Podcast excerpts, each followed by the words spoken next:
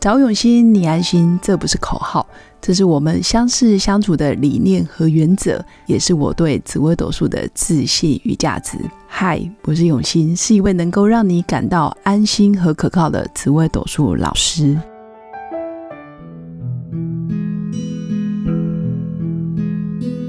Hello，各位刘永新紫微斗数的新粉们，大家好。不知道到了年底这个时候，大家会不会都有想要换工作、想要转换跑道，或者是想要换个行业呢？因为越到年底，大家都会关心：老师，我明年的工作运会不会比今年好？老师，我想走了，我想离开这家公司了，你觉得好吗？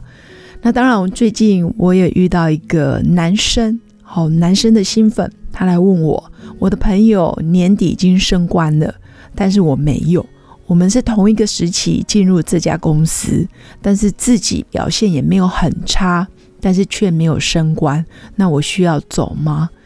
其实有时候看到同一梯的同一时期进来的朋友升官，自己没有升官，当然会心里不是滋味，可能会怀疑自己能力是不是比较差。或者是不得上面主管长官的缘，所以导致我没办法升官。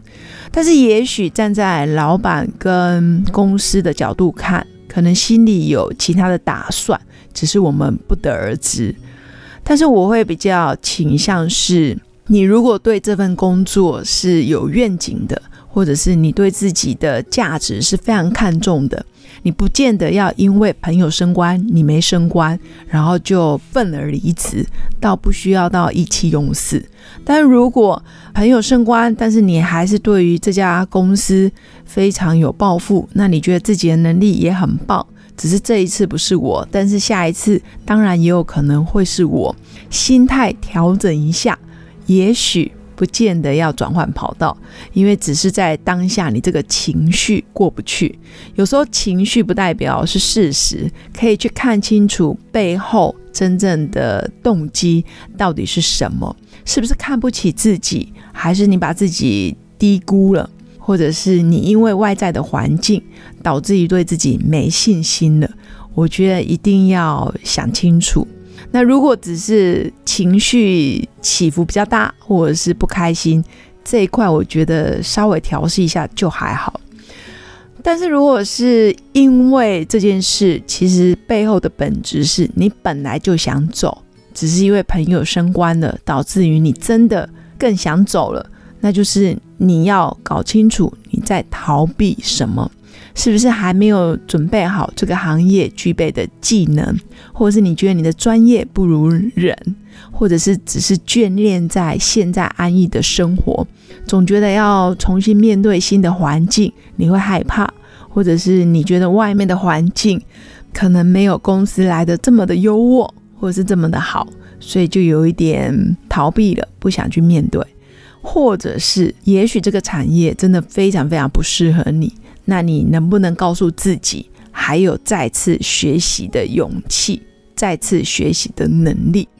我觉得现今社会专业很重要，但是学习的能力也很重要。如果想要在这个社会上不被淘汰，或者是想要保持有竞争力，不断持续的学习、进修、精进是相当必要的。但也没有一定要到汲汲营营，或者是每天战战兢兢，觉得自己不如人，倒不需要这样。而是我觉得每年可以设定一个方向，比如说我今年想要精进在财会，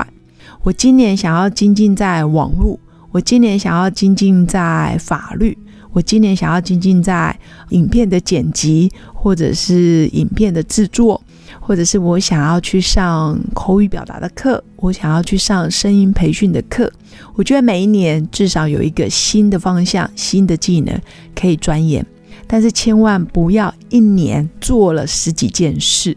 一定要大概一年做好一件事，或是新的技能、新的学习。我觉得超级市场的概念就是什么东西都有，什么东西都卖，当然也是一种。对于自己的一个认定，当然很棒，等于多才多艺。但是就怕什么都有，什么都卖，什么都不精，那别人对你的评价可能也会只是一般般的认定，就觉得你是一个比较一般般的人。但如果你是一个对自己非常有自信，学习东西也愿意学到精华、学到精髓，然后愿意把自己 A 强项跟 B 强项跟 C 强项慢慢去整合起来，这样才能说是一个完美的斜杠青年。因为我觉得真正的斜杠必须是相辅相成的。如果你的斜杠是分散在各个行业、各个领域，基本上我觉得没有太多的价值，因为顶多只能说，哦，你有很多样可以赚钱的工具，但是并不是技能可以为你这个个人的品牌做加分，那这个就不太算是斜杠。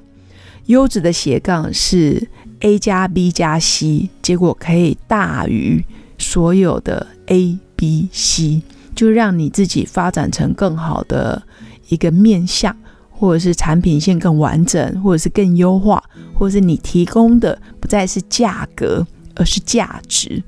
如果别人可以看到你身上独一无二的价值，基本上你不可能没工作，你永远都有一堆人可能捧着银子来找你，因为他们看见你身上的价值。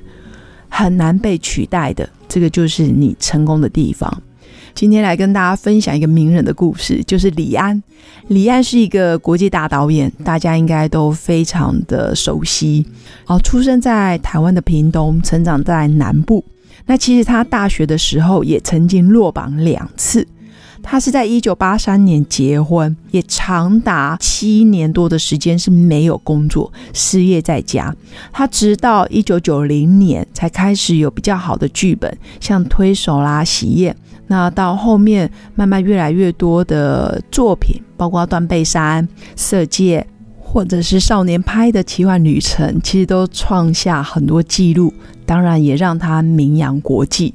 但是我觉得可以去学习的是。他在一九八三年到一九九零年，将近七八年的时间，他没有工作，长达七八年失业在家里。这段期间，他如何的去转换自己的心态？我相信他从来没有看不起自己过，他一样每天都在做他最喜欢的戏剧编剧、编导，包括导演的专业。我相信他始终都在做他最爱的工作。但是在那七年没工作，他也没怀疑过自己，这个是我们可以学习的，所以也是分享给各位新粉们。也许我们在现阶段的大运里面，或者是在你的工作职场上，你不被看重，但是关键是你要看重你自己。如果连你自己都不看重自己，连你自己都看不起自己，请问还有谁能看得起你？所以，不论我们现在是在顺境中或逆境中，可以尽量保持每天赞美自己一次，尤其在睡觉前，如果可以的话，可以赞美两次以上。那也没有人规定说赞美的事一定要是一个伟大的事，你可以是微不足道的事，比如说做了一件好事，帮助了一个朋友，或者是解答了别人一个问题。或者你今天准时，你今天工作很开心，你今天讲了很多好话，你今天有好好的陪家人，好好的煮了一顿好吃的晚餐，或者是你跟小孩子一起看了一本书，或者是你陪着小孩一起进步。我觉得很多生活上的小事都可以拿来感谢自己、赞美自己。如果你现在因为某些事情而烦恼而生气的人，更应该这么做。有时候我们在生活中难免会有情绪低潮的时候，但是睡觉前还是要尽量让自己可以平静，哪怕生活真的是有点残酷，但是还是要充满着自信。唯有自己看得起自己，人家才能看得起我们。祝福各位新粉们都能有个美好又平静的一天。谢谢新粉们今天的收听，喜欢我的内容，记得订阅关注并分享给更多朋友。在人生的路上有任何问题，也欢迎预约我的一对一咨询服务。用心陪伴，找用心，你安心。